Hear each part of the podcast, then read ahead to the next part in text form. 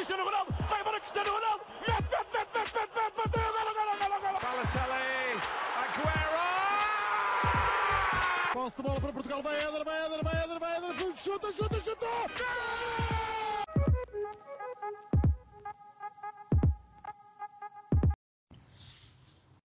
Olá, sejam muito bem-vindos a mais um episódio do nosso podcast Os Panencas. Estou na companhia dos habituais João Blanco e Miguel Rocha e hoje vamos fazer uma análise àquilo que foram as competições em Portugal, tirar a Taça da Liga, temos um episódio exclusivamente sobre a Taça da Liga, e a luta em relação ao primeiro lugar, falámos no último episódio com a Mariana do podcast Sporting 160. Portanto, vamos iniciar pelo campeonato, uh, falando das várias lutas que existiram até a última jornada e mais para a frente falaremos sobre a Taça uh, quando quando acabar o jogo do Benfica-Braga. Portanto, começando agora pela luta pela Europa, uh, Blanco, acertaste nas tuas perspectivas ou, ou não?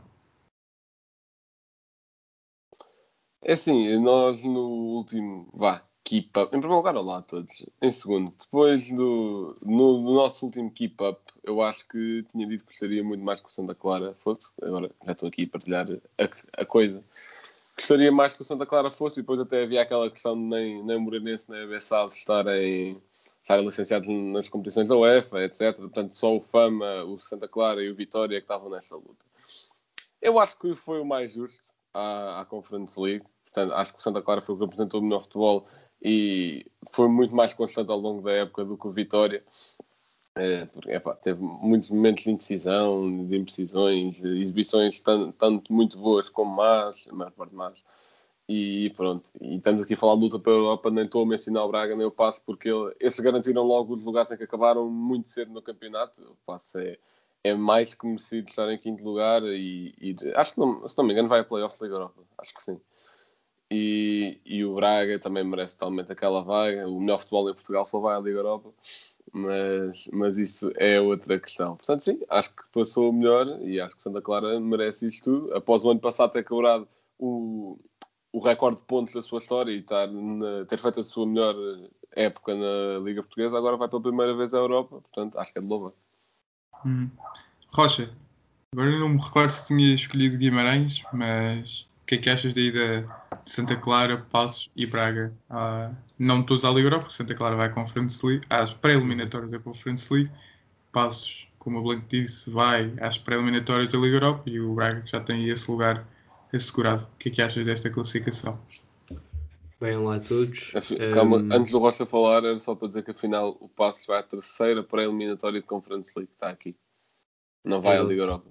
A menos que a vaga, a menos que dependendo do vencedor. Não, mas o vencedor da taça já está aqui, portanto sim, acho que, Exato. Acho que é Sim, sim, independentemente disso, fica, fica assim. Por isso é que ele, aí no 0-0 também põe já esse lugar do Braga para, para a Liga Europa.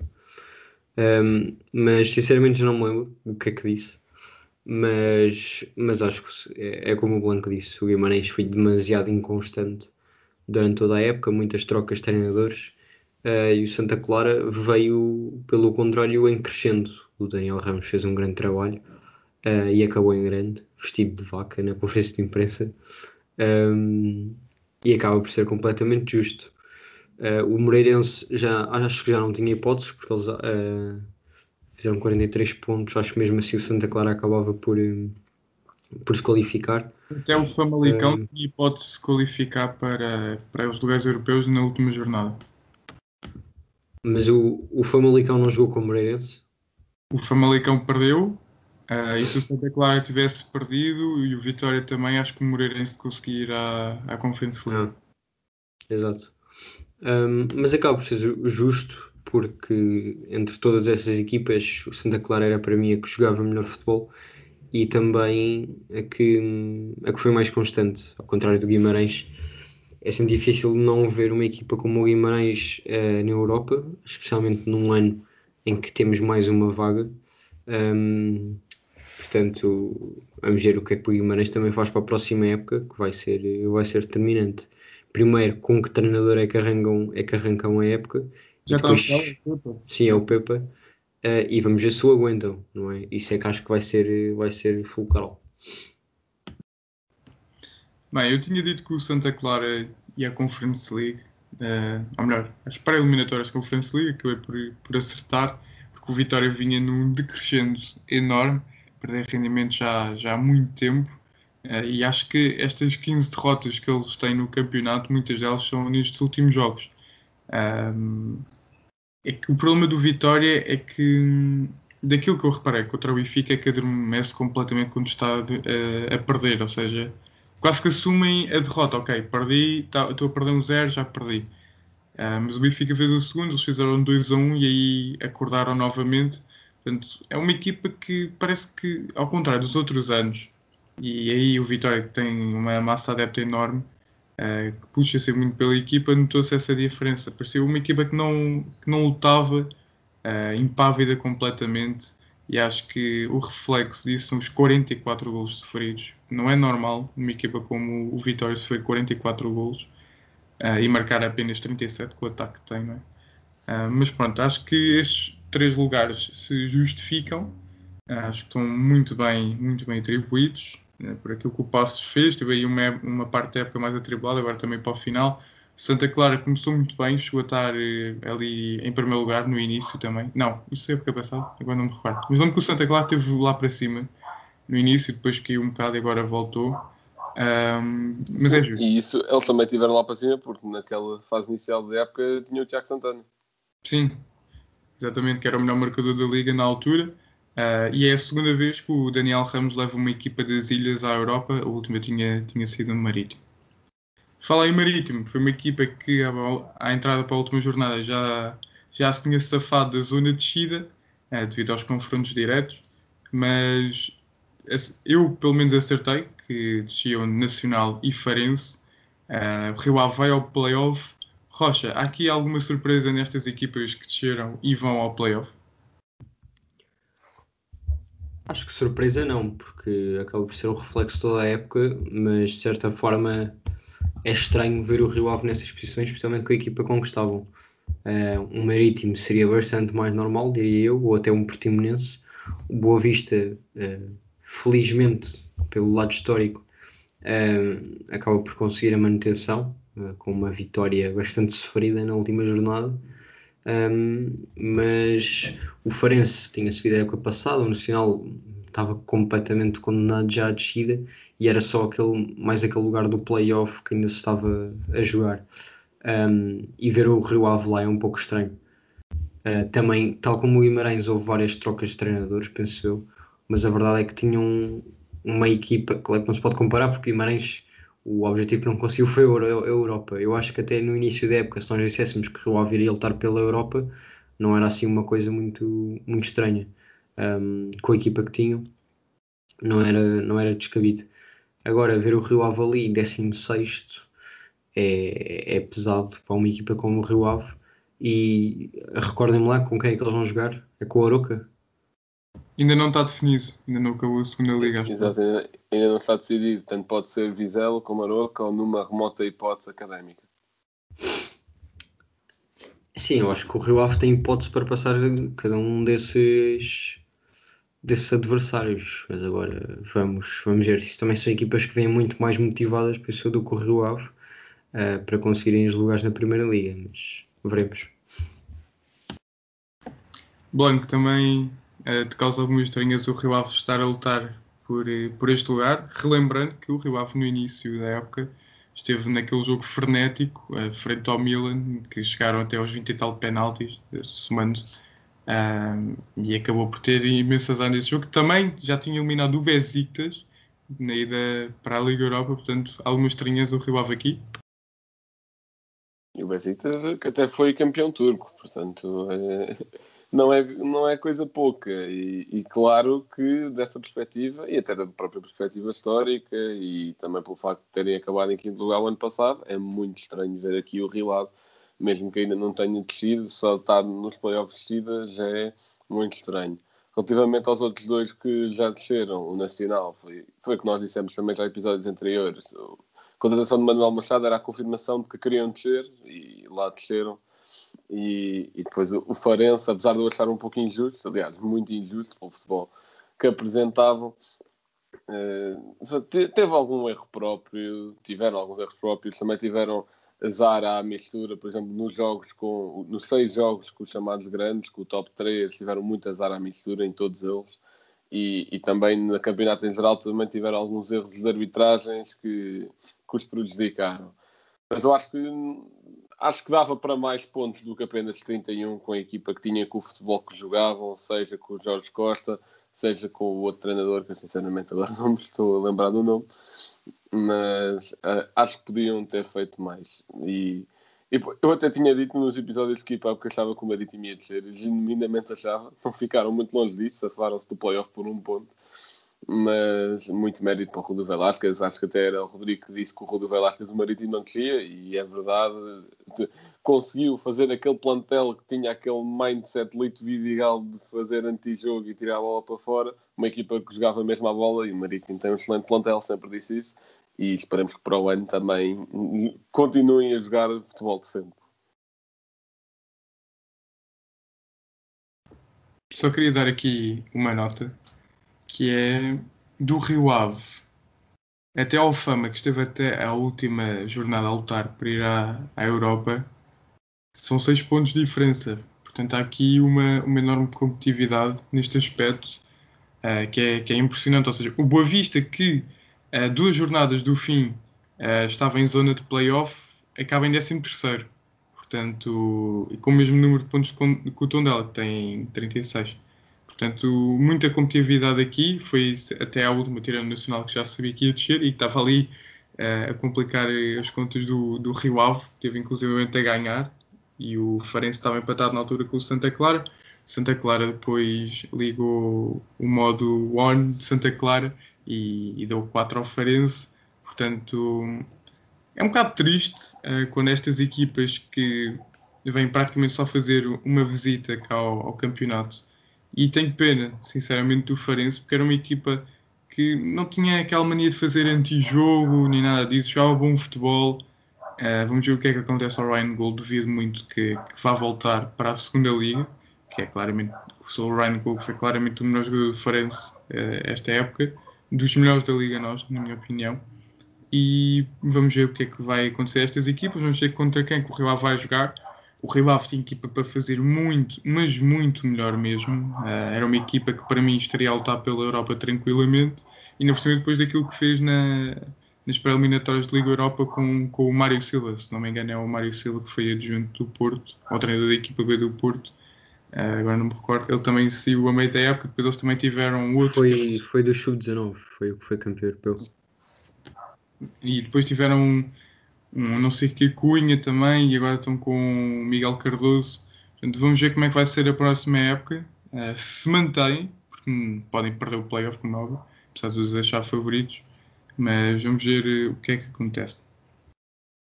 Bem, uh, o próximo tópico que temos aqui é equipa surpresa. E acho que posso começar com o Sporting, que para mim é a equipa surpresa deste campeonato porque não esperava, sinceramente, não esperava mesmo que o Sporting fosse campeão esta época. Acho que ninguém esperava, sinceramente.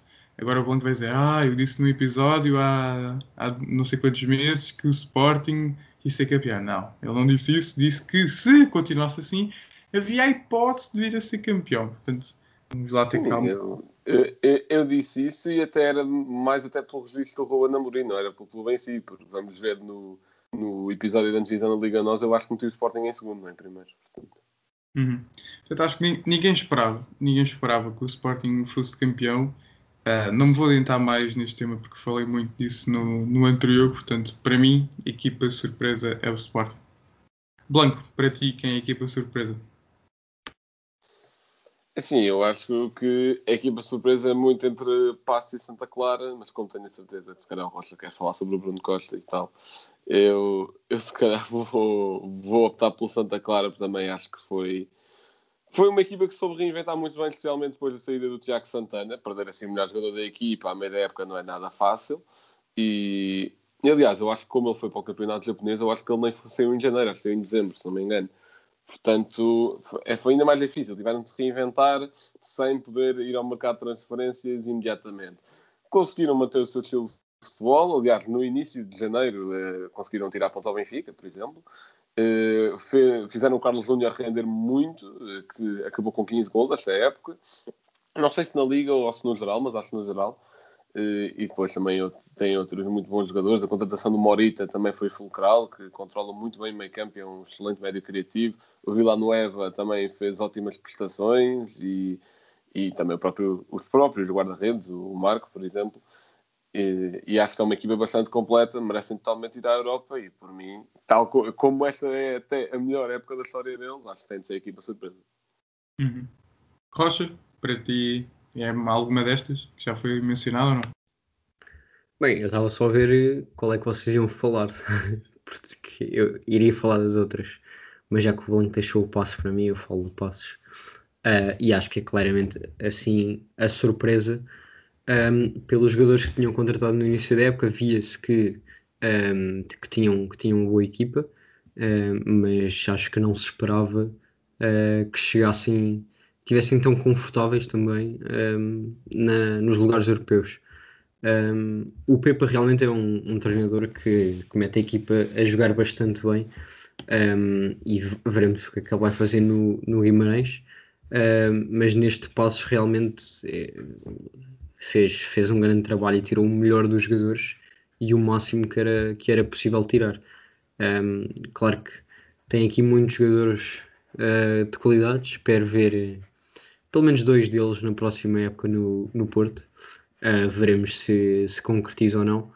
Mas o Fernando Fonseca que, é, e o Oleg, que eram os dois laterais no início da época, um, titulares do Passos, o Oleg depois acabou por ser para o Olympiacos um, faziam toda a diferença no jogo, no jogo do Passos. Acabaram, o Oleg acabou por marcar um gol também na luz, um grande gol. Um, acho que nesse jogo não chegaram a tirar pontos ao Benfica, mas começaram a ganhar não, o jogo. Marcou aos 90 pelo Val Schmidt, Exato. Vitória, Exato. mas o gol do Oleg estava em posição irregular. ok, Rodrigo.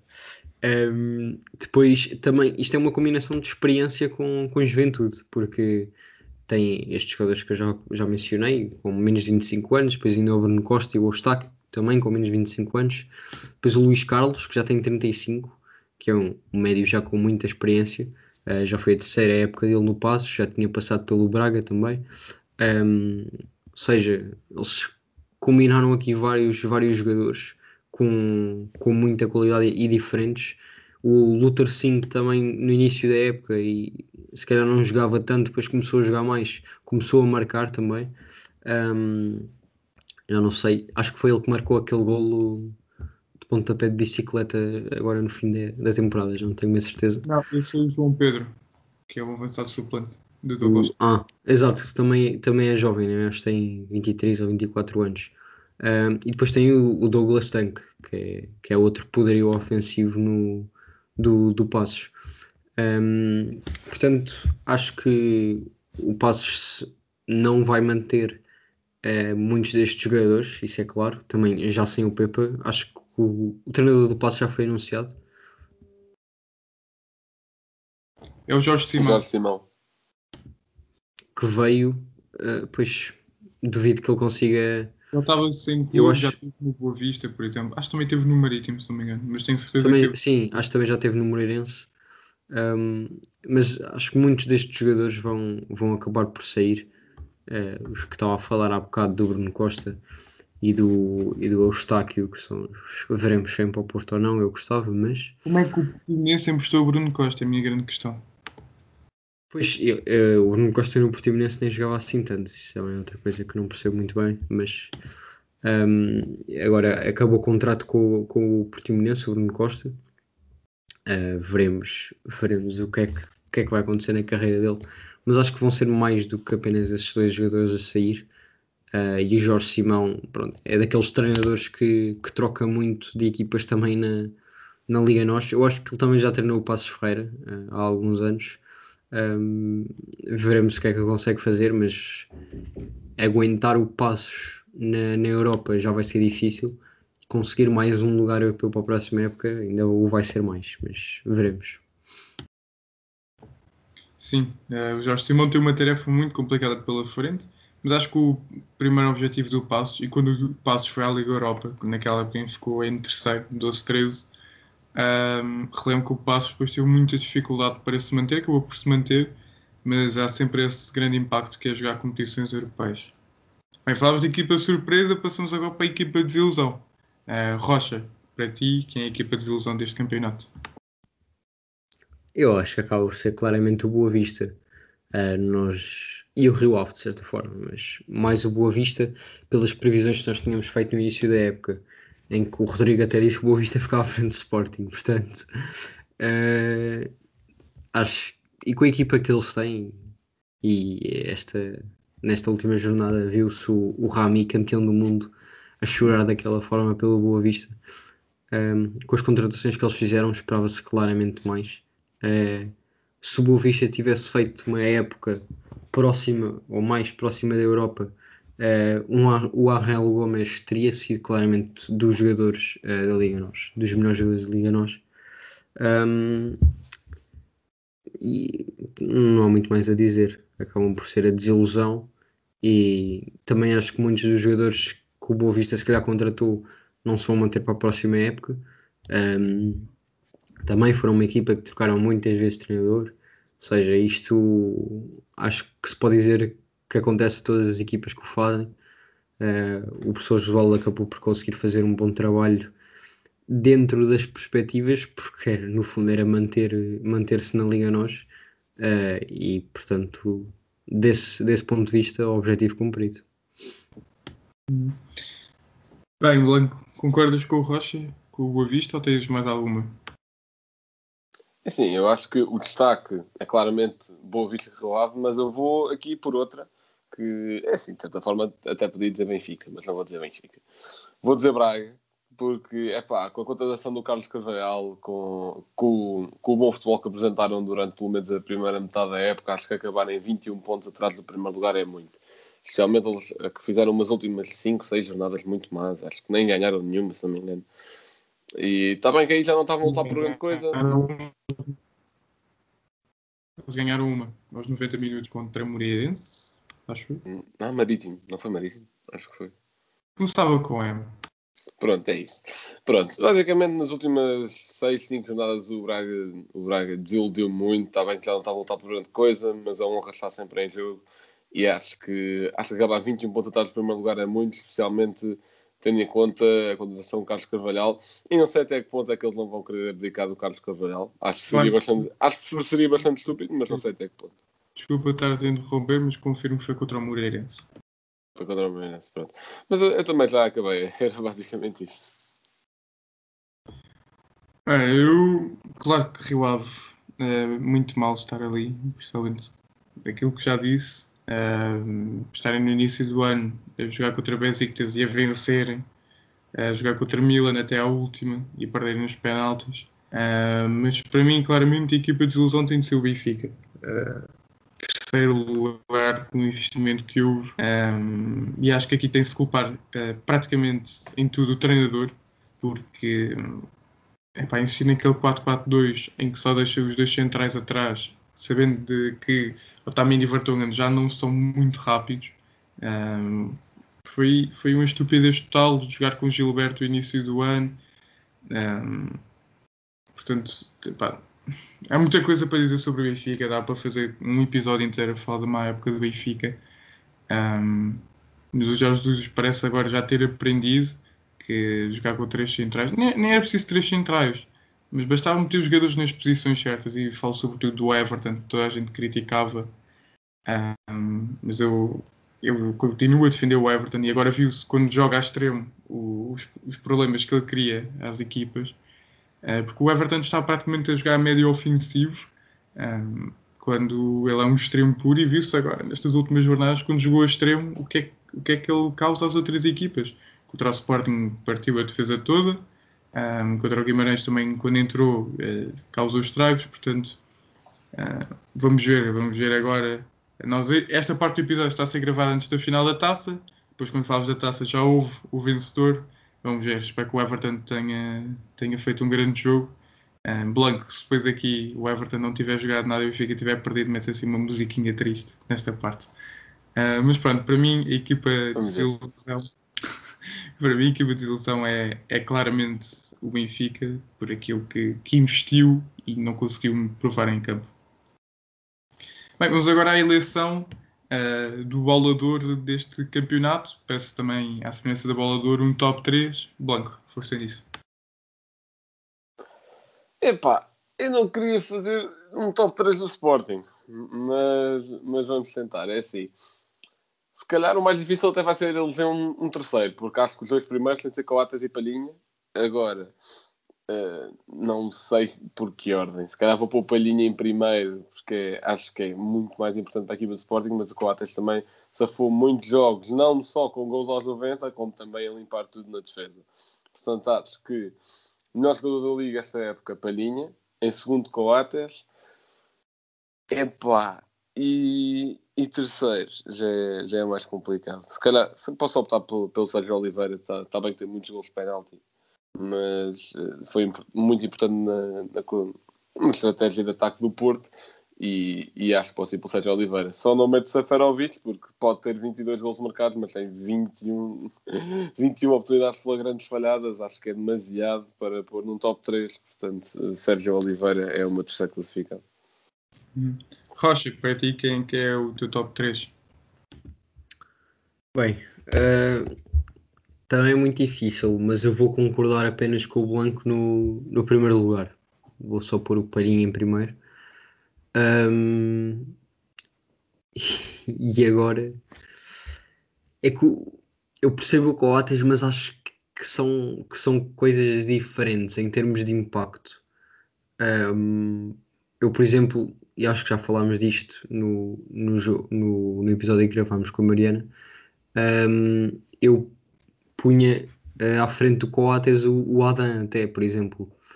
Um, portanto, eu vou pôr um, em segundo lugar, também não vou pôr Sérgio Oliveira, vou pôr, uh, vou pôr o Taremi, porque pelos gols que ele marcou e pelas assistências que fez, uh, acho que o Seferovic tem mais uma.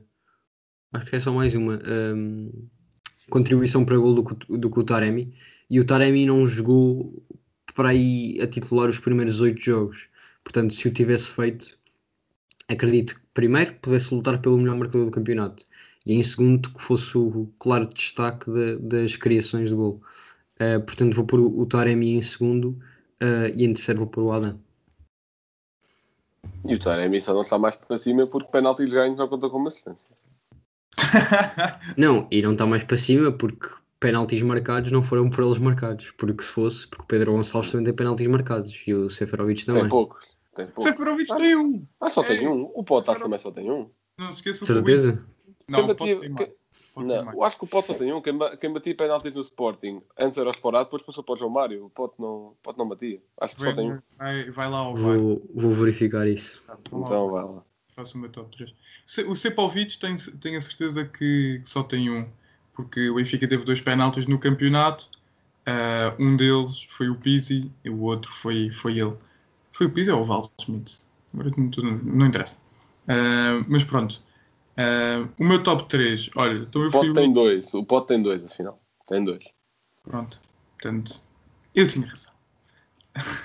eu acho que... Mas isso só para, para fazermos as contas, o, pronto, o Taremi tem 3, mas se tivesse marcado alguns do que o César Oliveira marcou, o César Oliveira tem 7 e ainda falhou alguns, portanto, acho que falhou 2. Bem, então eu fui o único que meti um top 3 do Sporting, acho que tem de ser. O Sporting dominou completamente o campeonato é isso vai se re refletir daqui a um bocado no 11. Um, então o meu top 3 é Pote, apesar de, de, ter havido alguns jogos em que ele teve completamente desaparecido em combate, mas é, é muito importante, é muito importante mesmo para, para o Sporting de ter sido o melhor marcador do, do campeonato. Um, depois em segundo Coates, acho que tem discordado o Rocha. Um, este foi um Coates completamente diferente é muito sólido defensivamente, ajudou imenso o Sporting, completamente um, um líder no balneário. Sim, eu não digo que não, só dizer que para mim o Adam foi mais importante. Sim, o Adam foi, foi decisivo muitas vezes, mas acho que pá, o Coates deu demasiados pontos ao Sporting. Ele sozinho deu muitos pontos ao Sporting. Uh, portanto, tem de ser. E, e Palhinha, para mim, é o melhor jogador do campeonato. Um, sem ele o Sporting não funciona e ficou provado isso no jogo contra o Benfica, no jogo contra o Lask. Portanto, defendo é, esta minha teoria que se não for o Palhinha, né, o Sporting tem muitas, mas muitas dificuldades mesmo em aparecer no jogo, porque não, é muito complicado para o Sporting ter bola sem, sem o Palhinha, porque não, não a consegue recuperar. Portanto, para mim, Palhinha é o jogador do ano da Liga Nós. Bem, vamos agora ao 11 do ano, e nós aqui temos duas categorias, que é 11 do ano com os três grandes, depois 11 uh, o 11 sem os três grandes. Portanto, vamos começar com, com aquele que tem dos três grandes. Uh, e posso começar eu. Então, na baliza, uh, tenho o Adam. Só não meto aqui o Elton Leite, que está aqui, como é óbvio, para me segurar, porque senão eu vou cair. Uh, mas só não meto o Elton Leite porque só jogou uh, metade do campeonato. Acho que se calhar nem metade dos jogos. Uh, mas foi mas muito... Vamos por posição ou cada um diz o 11? Não, cada um diz o seu 11, cada um diz o seu 11. Tá bem, tá bem. Uh, eu vou, vou pelo Adam porque foi muito decisivo. Uh, volto a frisar, não meto Elton Leite porque fez muito menos jogos. Uh, também meto o Porro, pá, muito, muito, importante mesmo, muito mesmo. E fica, para mim, olha, é, o quarto, é o quarto melhor jogador da Liga nós este ano, o Pedro Porro. Acho que ainda é mais importante que o Nuno Mendes, o Porro. não só pela falta de opções que existe no Sporting daquele lado, porque sem o Porro, neste momento Acho que não tem ninguém, pois não. Porque o João Pereira reformou-se, portanto. Epá, não tens o Mateus Nunes, se quiseres lá pô portanto, não há ninguém, volto a dizer, não há ninguém desse lado. Pois centrais, para o Rocha não ter um ataque cardíaco, vá, meti o Pep. Em vez do Lucas Veríssimo, é que o Lucas Veríssimo fez uma segunda volta enorme, enorme mesmo, ali a segurar ao lado do Diogo, que é um lateral muito ofensivo mesmo, ele é extremo de raiz, mas passou a ser um ala muito ofensivo Portanto, o Lucas esteve ali muito bem a segurar, foi mesmo muito importante. Uh, mas vá, como, tal como o Elton Leite também só jogou a segunda metade do campeonato e por isso mete o Pep, fez mais jogos e também foi muito importante. Apesar de achar que este ano, no campeonato, no campeonato, uh, teve assim já alguns erros que comprometeram, Rocha discorda. Uh, Depois os parceiros de defesa deles para mim são o Otamendi, é verdade que começou mal, mas o que ele, o que ele jogou foi, foi muito, mas muito mesmo que o Otamendi jogou. Um, eu que nós tínhamos discussões na escola, dizer que o Otamendi estava infiltrado e não sei o quê. Uh, eu dizia, deem tempo ao homem, deem tempo ao homem. Não é fácil, não é fácil encaixar-se no sistema do Jorge Jesus, porque vai tudo para a frente e ficam lá os dois centrais. Portanto, o Otamendi jogou muito e fica aqui. Depois Coates, inevitavelmente. Nuno Mendes, também acho que não preciso de justificar. O Zaidu, poderia, se fosse só a primeira volta contasse, acho que o Zaidu entrava aqui na luta, mas a segunda volta dele foi muito fraca. Uh, meio campo, Palhinha Sérgio Oliveira, para mim os dois melhores médios da liga. Custa muito, pelo jogador que é, não pela pessoa que é, deixar o Otávio de fora. Uh, acho que é um jogador muito importante mesmo no Porto. Depois o ataque com Corona, uh, o Pote e Sepovic na frente poderia ser perfeitamente Taremi. Ah, mas o Sepovic tem de estar em algum lado, coitadinho. O segundo melhor marcador do campeonato, um coxo, dê-lhe lá essa oportunidade. Tanto Blanco, para ti, qual é o melhor 11 com os três grandes?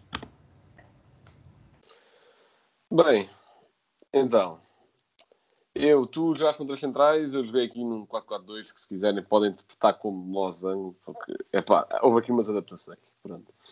Melhor guarda-redes Adam também. Melhor lateral direito Pedro Porro. Portanto, aqui estamos em sintonia. Depois centrais Coates. Isso para mim foi indiscutível. E depois o segundo, o segundo pronto, o passeio de, central com o Coates fiquei muito indeciso. Aliás, para mim estou no mesmo patamar neste momento, Otamendi e Pep. Mas vou optar pelo Pep pelo início muito conturbado do Otamendi. Portanto, se houver aqui algum critério de desempate, posso usar este, mas para mim, neste momento, estão praticamente ao mesmo nível. Lateral esquerdo, Nuno Mendes. Eu acho que os laterais são, são de longe mais fáceis de escolher. Eh, porque nem Porto nem Benfica tiveram os laterais mais constantes ao longo da época toda. Portanto, acho que por aí. Agora, aqui o meio campo vai ser um. com Gilberto, portanto, a partir daí. Pois, pois é isso. Depois, aqui o meio campo já é algo meio estranho. Pronto, Palhinha, uh, médio defensivo, claramente. Agora, como é, que, como é que eu vos posso explicar isto? Pode ser Sérgio Oliveira num médio mais para a esquerda, vai Corona numa adaptação mais para a direita e a médio ofensivo meteu o Ryan Gold, porque acho que apesar de não pertencer aos três grandes e de pertencer a uma equipa que desceu, acho que foi um dos melhores jogadores da nossa liga de longe, levou uma equipa inteira às costas e aliás, e por muito pouco não conseguiu garantir-lhes a manutenção, ou pelo menos o playoff, portanto acho que o Gold merece. E depois aqui do plano avançados, mais outra adaptação, vai Pota a ponta de lança ao pé do Seferovic. Rocha, o teu moço. Bem, hum, a minha defesa é toda igual à do Blanco. Uh, também joguei em 4-4-2.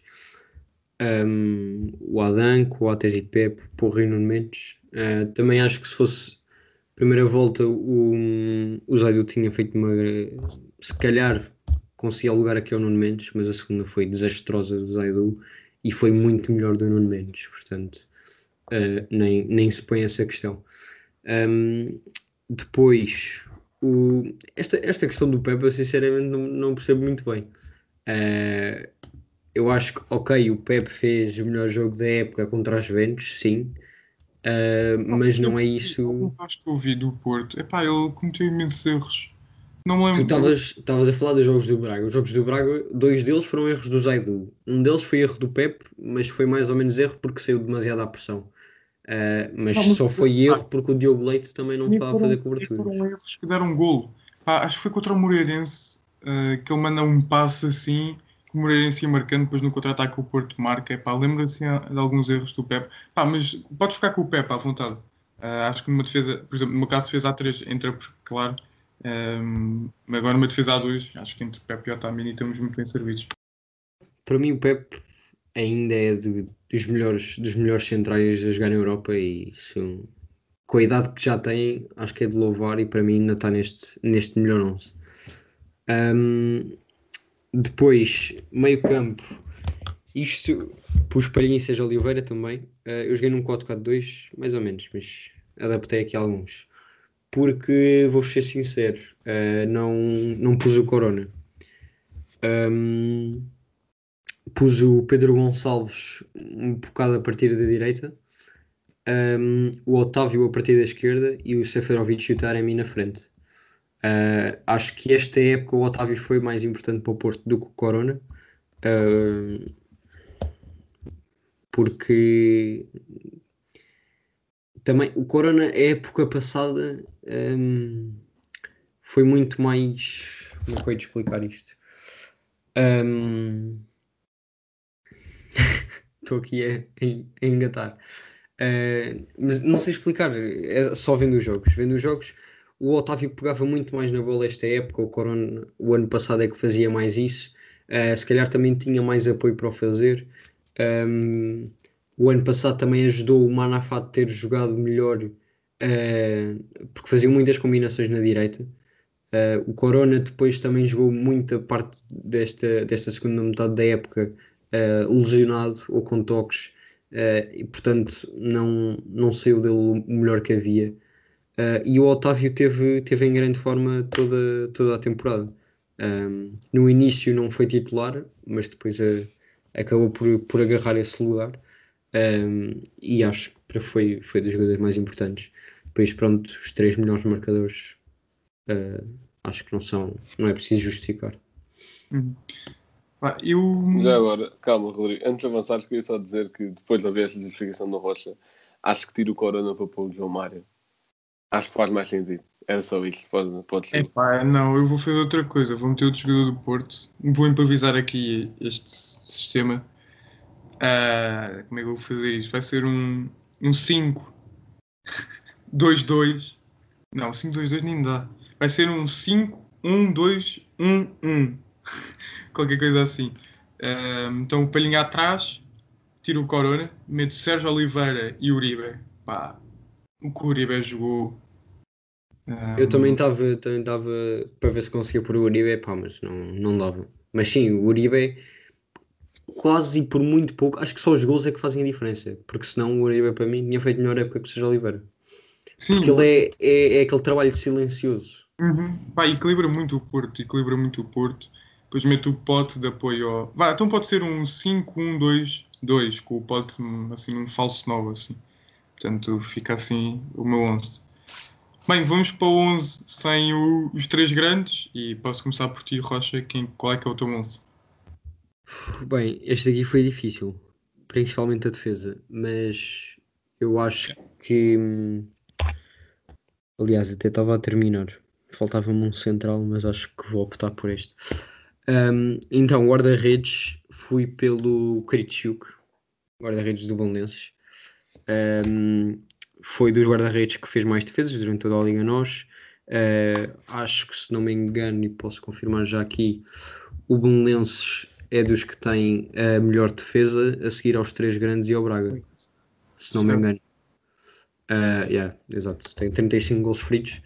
Um, portanto, fica aqui o Kritschuk, Reparem o número de golos marcados do, da Bessade. Repara lá. 25. Eu acho que é o pior ataque da Liga, não é? O Rio Ave também tem assim, 25. e, e ainda assim empatou com o Famalicão em número de pontos. Portanto, vê lá. Sim. Não, mas o, a Belenenses Chaz era muito.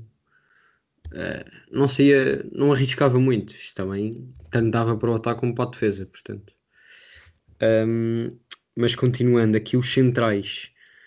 Eu optei pelo Aderlan Santos do Rio Ave e o Tormena do, do Braga. Ahm, sinceramente, não sabia muito bem quem é que havia de escolher, Ahm, mas foram o Tormena, o, o David Carmo se tivesse continuado a jogar, talvez poderia estar aqui, mas lesionou-se e ah, veremos o que é que também faz nas próximas épocas. Mas é um grande jovem. Ah, e o Aderlan Santos já tem a sua idade, mas acabou por ser importante para o Rio Ave, mesmo o Rio Ave estando no lugar em que estava, só não sofreu mais também por causa dele. Ahm, depois para as laterais. Ahm, porque eu vou jogar aqui num, num 4-3-3, mas um pouco estranho ali no ataque, portanto, onde as alas estão mais abertas, não há bem extremos. Portanto, pus dois, dois laterais que atacam muito, eh, Fernando Fonseca e Ruben Vinagre. Que também não há assim muito, muito a dizer. O Ruben Vinagre eh, j- veio, veio para o Guimarães e depois foi para o Famalicão, se não me engano. Ahm, e acabou por fazer, por fazer bons jogos. Ah, e o Fernando Fonseca, pronto, também já falei dele antes. Depois no meio campo, ahm, pus Almozrati, Eustáquio e Bruno Costa. Ahm, dos jogadores do Poço também já falei. O Almozrati também se fala que pode ir para o Benfica. Ah, veremos, veremos o que é que vai acontecer. E depois no ataque, ahm, pus, e por isso é que deixei as alas mais abertas, porque pus o Beto do Portimonense a ponta de lança e depois mais ou menos atrás dele o Reingold e o Mário Gonzalez. Bem, o meu 11, epá, isto são muitas opções. Eu também escolhi o Kritschuk, mas ainda tinhas o Kizek do Rio Ave, o Marco do Santa Clara. Ahm, a minha defesa é diferente do Rocha. Meti o Pedro Rebocho do Passos, é verdade, também chegou a meio da época, mas foi muito, muito importante. E substituiu o Oleg, que estava a fazer um início de época tremendo. Depois Fábio Cardoso, líder do Santa Clara, eh, joga muito, vem para o Benfica, por favor, volta. Uh, depois meti o Marcelo do Passos, também foi muito importante no Passos. Meti o, o Ricardo Gaio, uh, também foi muito importante no Rio, no Rio Ave, no, no Braga, e quando ele não jogava, notava-se que faltava muita qualidade daquele lado. Uh, o meio campo foi muito complicado uh, e não meti o Bruno Costa. Epá, é mesmo muito complicado. Meti, meti o Eustáquio e o Muserati. Uh, Monserrat ainda precisa justificar, para mim, o melhor jogador do Braga esta época. Uh, o Eustáquio foi muito importante no passe, no equilíbrio da equipa. Um, podia ser perfeitamente o Bruno Costa, mas eu, eu prefiro o Eustáquio. Depois adaptei aqui o. Eu estou a jogar em 4-4-2, adaptei aqui o gol da direita, onde ele ainda jogou algumas vezes. Portanto, o Ryan gol da direita, Carlos Mané à esquerda, que para mim foi o melhor jogador do Rio Ave esta época. Fala-se que pode voltar ao Sporting. Uh, os pontas de lança, meti Beto e Mário Gonzalez, mas podiam perfeitamente ter sido o Cassierra, do, da BSA, Tiago Santana, que na verdade só jogou metade da época e por causa disso é que não o meti. Também podia ser o Rodrigo Pinto, também só jogou metade da época, mas é o quinto brasileiro, é o quinto brasileiro com mais gols na Europa. Portanto, há muita qualidade nestes clubes mais pequenos e que há aqui muitos jogadores podiam calçar perfeitamente nos três grandes. Blanco, para ti, o teu 11. Muito bem, isto, isto foi bastante complicado, tal como eu estava a dizer, especialmente na defesa. Guarda-redes optei por um diferente de vocês e por acaso não foi nenhuma das outras opções que tu, tu disseste. Foi um, foi um guarda-redes que é o Léo Jardim, que acho que foi dos poucos que ia mantendo Boa Vista vivo na primeira liga, a par do Angelo Gomes e do Ellis. Uh, depois, outro lado concordo com o Rodrigo, é o Jogai, porque quando faltava o Braga, meu Deus. Centrais, acho que pus aqui duas opções que nenhum de vocês falou. Que pus o Tomás Ribeiro da Bessade, que acho que, apesar de ser novo, fez uma ótima época. E o Villanueva do Santa Clara, que apesar de ter jogado mais à esquerda, também joga à central. E como tinha boas opções para o lateral esquerdo, pula, pula central. O, lado, o lateral esquerdo foi um que, foi mais complicado para mim. Eu estou muito entre o Ruben Vinagre e o Oleg porque acho que foram laterais que tiveram circunstâncias mais ou menos iguais, porque ambos fizeram só metade da época e ambos fizeram uma metade, uma metade da época a um grande, grande nível.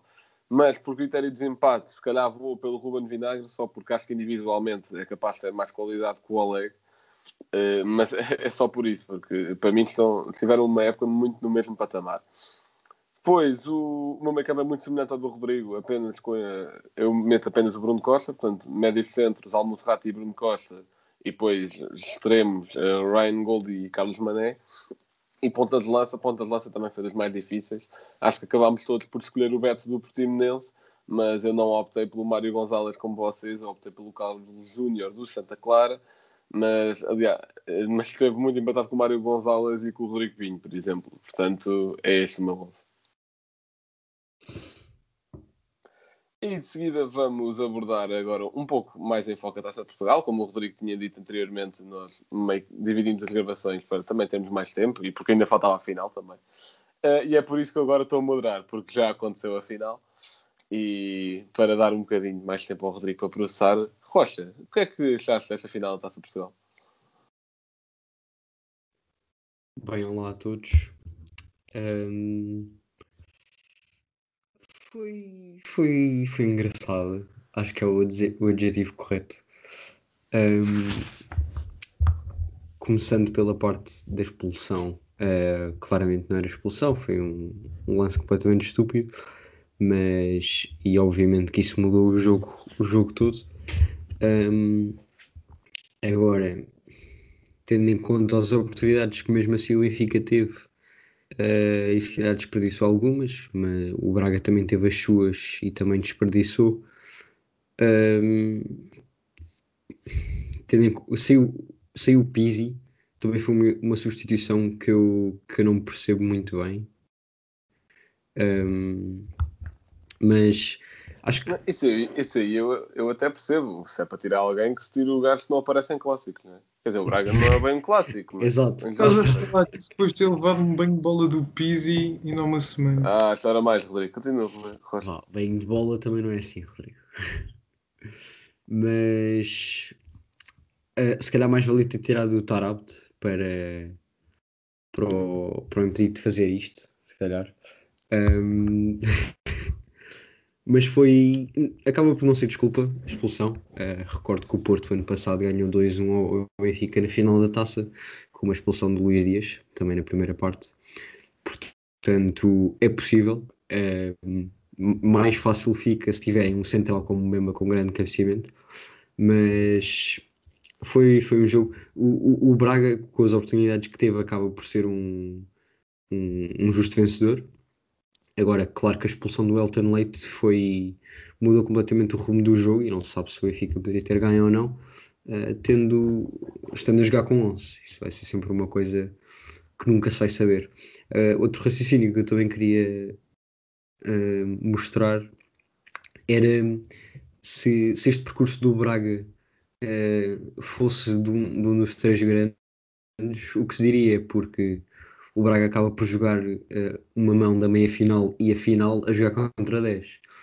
Isto se fosse, se fosse outro dos três grandes, já teria tudo comprado. É o Braga estão, de certeza. Bem, uh, agora posso falar eu. Foi, foi uma final. Epá, foi como o Rocha disse, foi um pouco divertida. Por acaso, a primeira parte não gostei nada, foi, foi um pouco a expulsão e o gol, e, e, e foi só isso, quase. Epá, foi como o Costa disse, a expulsão é ridícula, né? é falta, mas não é, para, não é para vermelho. Não sei até que ponto é que se o árbitro deixasse seguir até nem seria mesmo um gol. Está bem o Abel Ruiz ia para o outro lado, mas ainda assim a baliza estava aberta.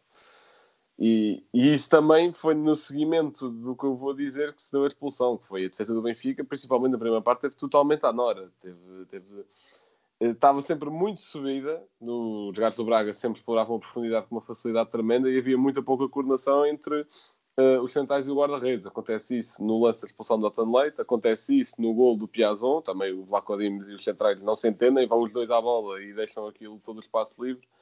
Uh, portanto, acho que isso foi uma falha clara. Depois, a segunda parte, o Braga entra muito forte e falha para aí quatro muito escandalosas, como é que aquilo não se marca. O, o Galeno, meu Deus. E o Abel Ruiz também, só que o Abel Ruiz ainda teve algum trabalho no processo construtivo. Depois, e o Ricardo também... Horta eh, falhou um, e as imagens até mostraram ali por um centímetro que a bota dele não tocou na bola, mesmo em frente à baliza. Pois, e, e eu até nem falei tanto do Ricardo Horta, porque ele até acabou por marcar o gol, mas o falhança é igual, é igualmente mau. E, depois acabou também por ser o Almurrati, que para mim estava a ser um, dos, um dos homens do jogo. Se calhar, se calhar só não dou mesmo que ele não fez o jogo todo, mas estava, estava a ser dos melhores, de certeza. Estava a desequilibrar mais. É, até vi um tweet que dizia que o Almurrati sempre que joga dá uma lição de, de meio campo a toda a liga. E é verdade, o Almurrati é dos melhores que temos. E, e, tá, e para mim está mais pronto para dar o salto. Vamos ver é para onde.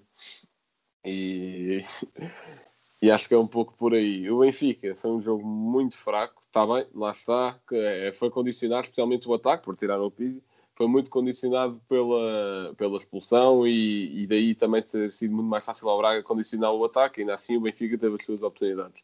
Mas a nível defensivo acho que é mal demais, acho que, acho que foi muito mal. Parecia o Benfica do início da época, em que, em que se desculpavam com os casos de Covid também houve lá para o meio e que aí era super desculpável estes erros, mas hoje já não há desculpa nenhuma, possa dizer, até porque com a expulsão está bem que altera alguma dinâmica no, na pressão ofensiva, mas a expulsão tirou um jogador da frente, não tem nada a ver com a linha de três centrais, que era isso que estava mais desfasado.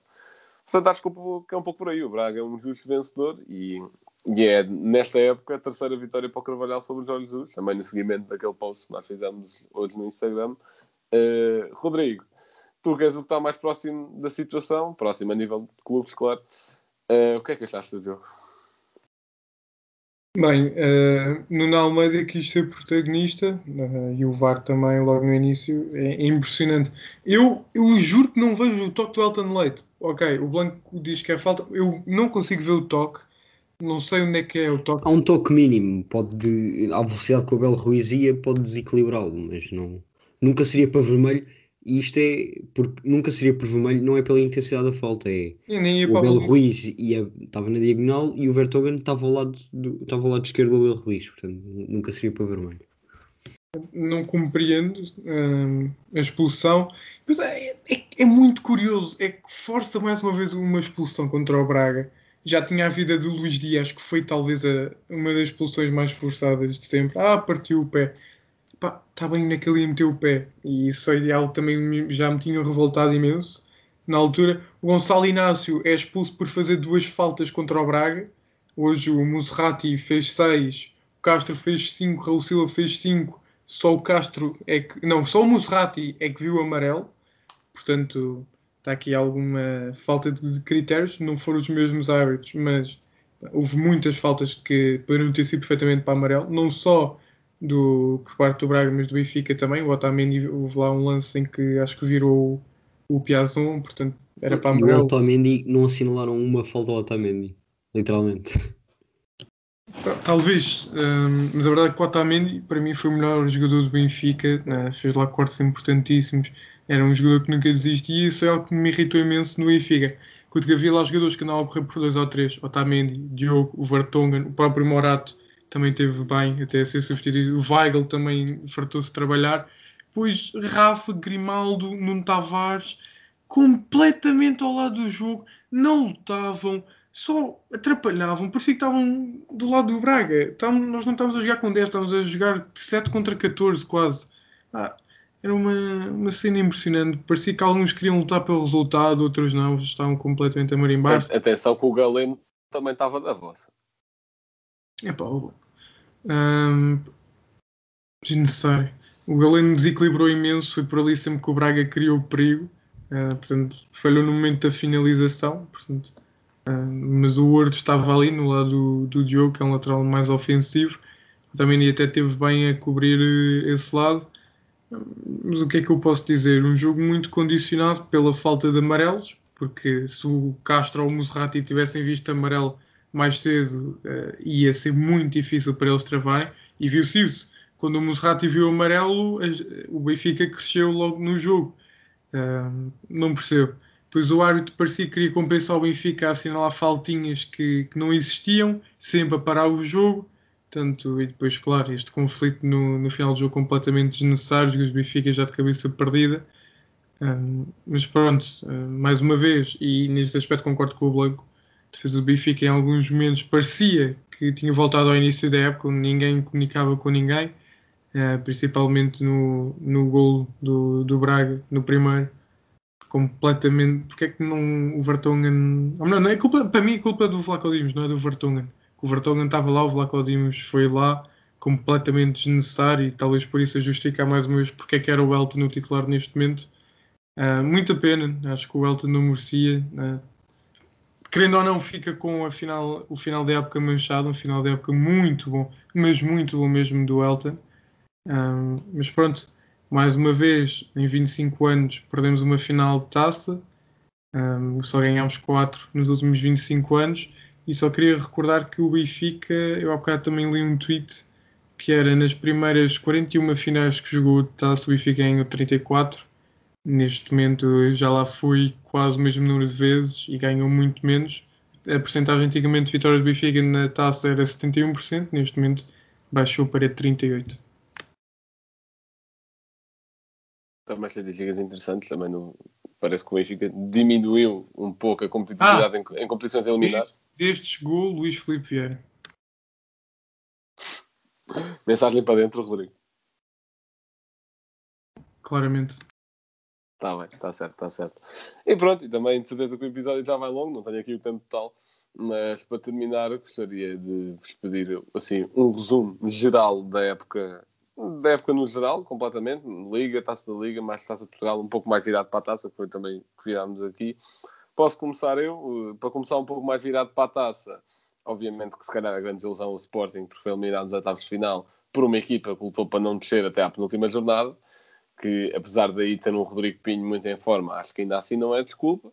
Lá ajudou na, na, na libertação de tempo no calendário para o Sporting ser campeão nacional e ganhar a taça de liga. Não é por isso que a época do Sporting é uma desilusão, fora, fora disso, não é? Mas, mas acho que podiam ter feito melhor. Aqui, para surpresa para mim, é o Estoril. Chegou às meias finais, sendo campeão também da segunda liga, com um futebol muito bom, com Miguel Crespo a destacar-se claramente. E, e, fizeram também um, um bons jogos contra o Benfica. De, óbvio que não digo que foi de igual para igual, mas deram-se bem. Parecia uma equipa de primeira e acho que para o ano também vão dar boa conta de si. Uh, relativamente ao Braga, é um justo vencedor. Uh, o Porto também não chegou à, à, taça, à final da taça, porque também se deu com um Braga muito bom e também lá está, teve aquela questão de estar a jogar com menos, mas o Braga também foi superior ao Porto. E numa questão mais geral da época, acho que esta época, quem mandou em Portugal foram os Porário e o Borja, porque conquistaram três títulos internos e acho que são claramente os melhores jogadores a jogar em Portugal na atualidade. Uh, Rodrigo, re, resumo da época. Ah, aliás, já agora, uh, antes de passar para ti, desculpa, queria só dizer que, que para mim esta época também foi um. Isto pode parecer um bocado óbvio, mas é importante dizer isto para a malta depois também quando falar as eleições do Benfica votar. Que é, esta época foi um desastre total. Para uma equipe, acho que não sei se foi o maior desastre de, de, de financiamento de um projeto em Portugal, mas provavelmente foi. Estou a falar em termos de futebol 100 milhões para não ganhar nenhum título no Tugão, é pá, nem uma taça da Liga, zero. Está bem que isso foi na altura do caso de Covid, há muito que se diga, mas é pá, é muito para pouco. É também toda aquela questão do mediatismo do treinador.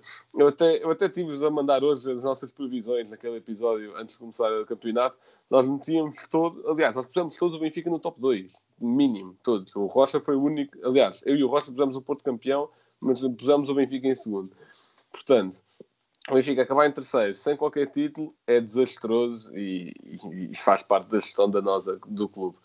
Uh, Rodrigo, resumo da época em Portugal. Mas eu concordo contigo. Em primeiro lugar, eu nunca fui a favor da vinda de Jorge Jesus.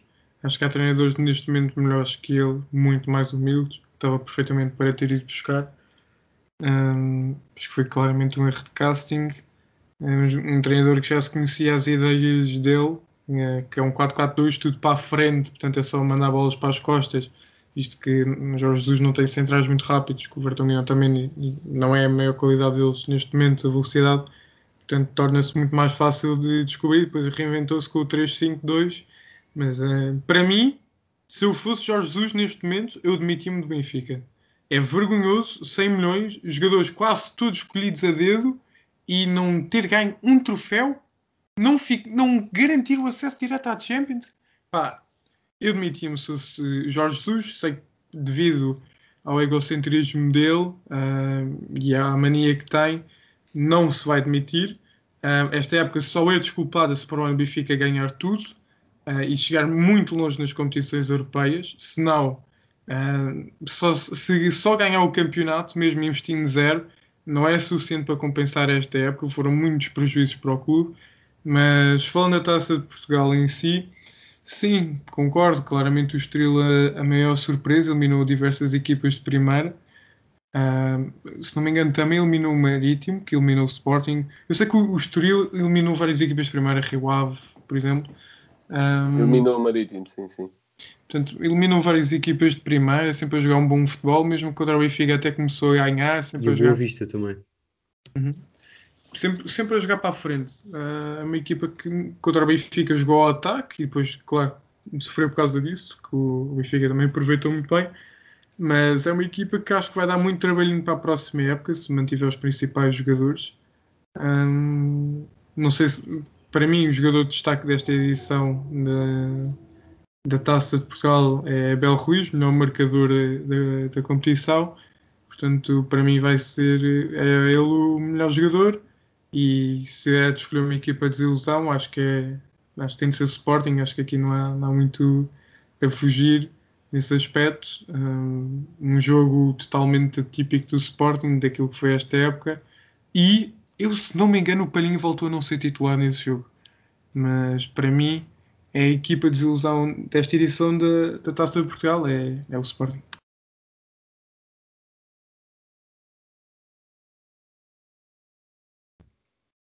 Foi titular, foi titular. Vai, vai. Ah, então pronto. Então se calhar não é tudo palhinha. Uh, portanto, Rocha, o teu resumo da época em Portugal. Um, ora bem, então começando já pela Taça de Portugal, um, claramente não só o Sporting foi a desilusão uh, na Taça de Portugal, como se calhar foi a única desilusão para o Sporting nesta época. Foi sim, a única facada que levaram foi ter ficado fora da Taça de Portugal nos. Ah, ok, esquece. Já vi pela tua cara. Yeah, yeah, já vi pela tua cara. Rocha. Não, sabes, nem me lembrava já, mas tens razão. Mas eu lembrei-me logo quando vi a tua cara. Epá, em primeiro um... lugar, ser eliminado dos playoffs da Liga Europa já é mau. Levar 4 ainda pior. É verdade, retiro, retiro o que disse. Uh, ou se calhar troco para facadas nacionais e não internacionais. Um, assim já, já está mais certo. Um, depois o Porto acaba por ser, por ser eliminado Uh, ok, poderia ter ganho na primeira mão porque foi um jogo completamente estúpido aquela expulsão, uh, mas depois na segunda mão foi, foi culpa própria. Estavam 11 contra 11 e o Porto entrou num jogo muito mal. Começou a perder 3-0, acho eu. Acabamos por, por perder 3-2. E, e, mais uma vez, erros de arbitragem. O gol do Piazon nunca, tinha, nunca era falta na vida. Pois foi, pois foi. Não sei, o António Salvador gosta de aparecer assim contra os grandes e talvez dê assim um vizinho por trás. Um, mas foi, no fundo, e acaba por ser um pouco por culpa própria também. Um, e depois o Braga uh, acaba por vencer este troféu e faz o seu percurso. Uh, terminou ainda nos quartos de final a jogar contra o Santa Clara também. O Santa Clara que fez, fez grandes jogos. Um, e pronto, é, é, um justo vencedor. Um, depois, o resto das competições um, vocês já falaram, cada um, Rodrigo mais do Benfica, o Blanco mais do Sporting. Eu vou falar do Porto. Um, seria mais. oh malta, Então, isto assim não dá, pá. Ok, Desculpa, desculpa, Eu puto, nem vou porque cortar isto. isto é por causa do grupo do ano. É por causa do grupo do Foi, ano. foi, foi, foi. Puto, what the fuck. Esqueçam, esqueçam. Vai, siga, siga. Nem vou cortar isto. É um bom momento random para o Rodrigo também desaziar. Vai. Aliás, nós nem dissemos, nós estamos a gravar isto tipo meia hora depois da final da taça. Portanto, Yeah. é, está desculpado. Mas bem, então.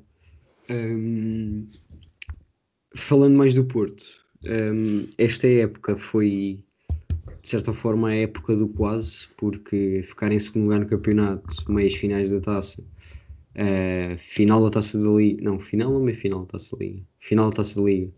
Hum, Não, meio final, meio final. quem que foi a final com o Sporting? Braga. Foi o Braga. Foi o Braga. e, oito, e quartos de final da Champions. Um, acabamos por não ganhar nada, mas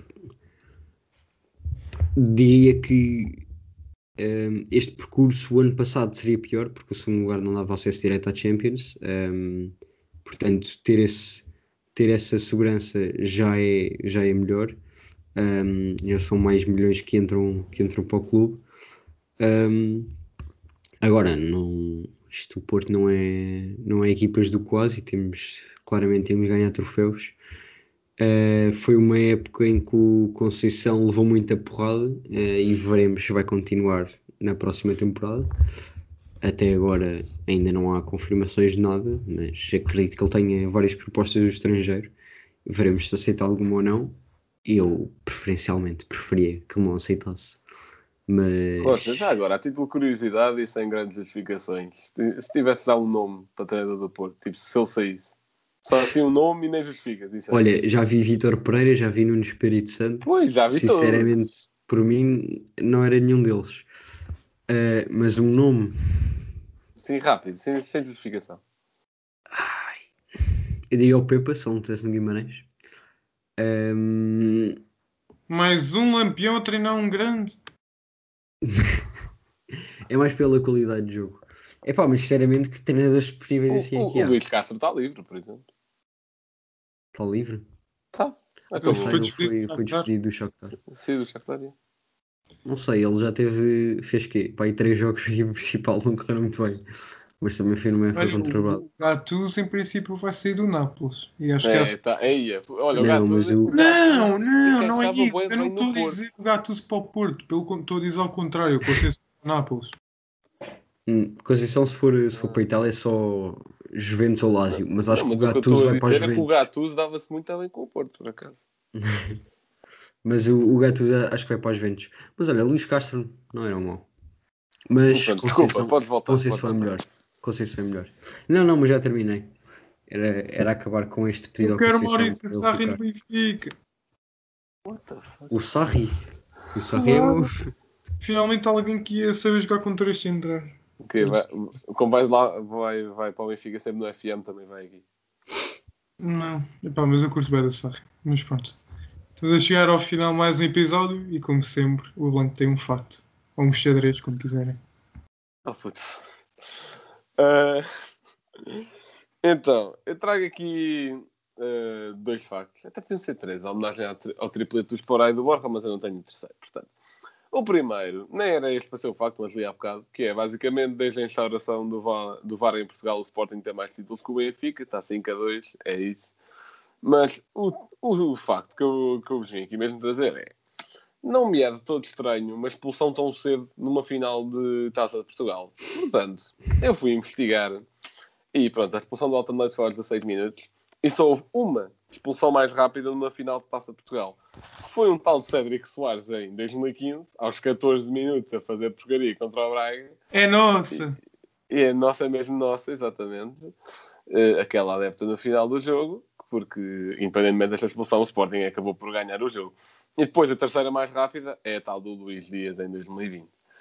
Portanto, agora seguimos para o momento cultural do Rocha. Espera aí, O Luís Dias foi que minuto? É 30, 38. 38, é.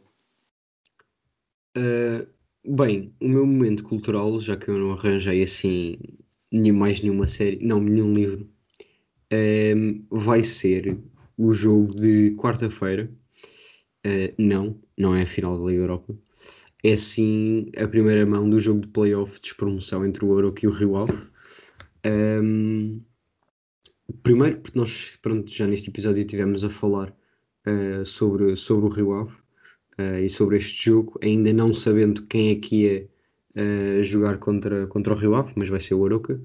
Um, e, e, é interessante porque o Aroca foi um, a melhor defesa da segunda liga e o Rio Ave foi o pior ataque a par do, do da Bessade. Uh, portanto, vamos ver aqui o que é que dá este encontro. Eles depois têm a segunda mão uh, a 30 de maio. Um, e acho que vai ser interessante eu até diria que o Aroca parte como favorito. E até te esqueceste de mencionar que esse horário está ótimo para crianças verem o jogo. Sim, sim, é um horário ótimo, mas isso a Liga já nos habituou. Não, é para dar tempo ao Klopp para chegar a casa. Exatamente, exatamente.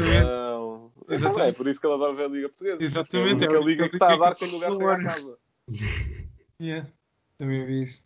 Mas bem, uh, Rodrigo, qual é que é o teu emplastro de hoje? Bem, o meu emplastro é o, capi... normalmente é o capitão do Braga, que é Fran Sérgio. Um, ele jogou num clube antes de ir para o Marítimo. Uh, ele estava emprestado pelo Internacional de Porto Alegre um clube que eu nunca ouvi falar na vida e achei, achei, achei engraçado, que é um clube chamado Guaratinguetá, do Brasil. Um, ele jogou lá, fez lá 15 jogos, marcou um gol.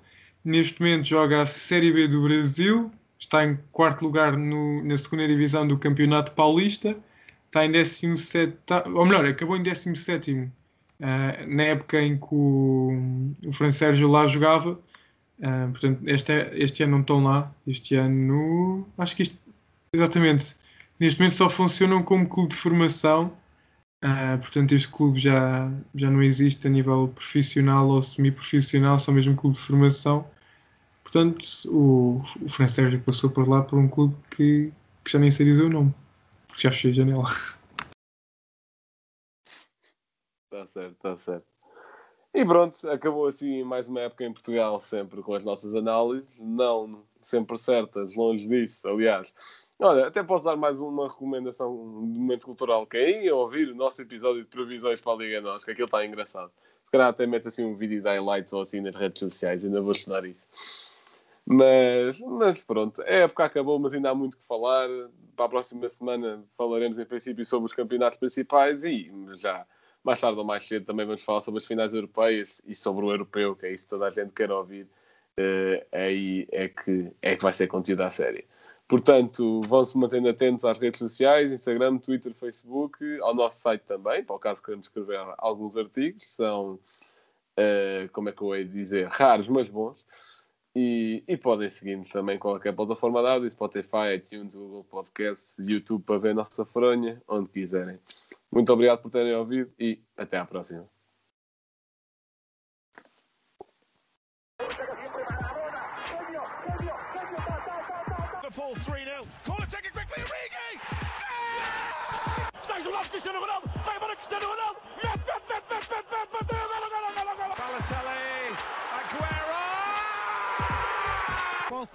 Portugal vai Éder, vai Éder, vai Éder, vai Éder, chuta, chuta, chutou! Gol!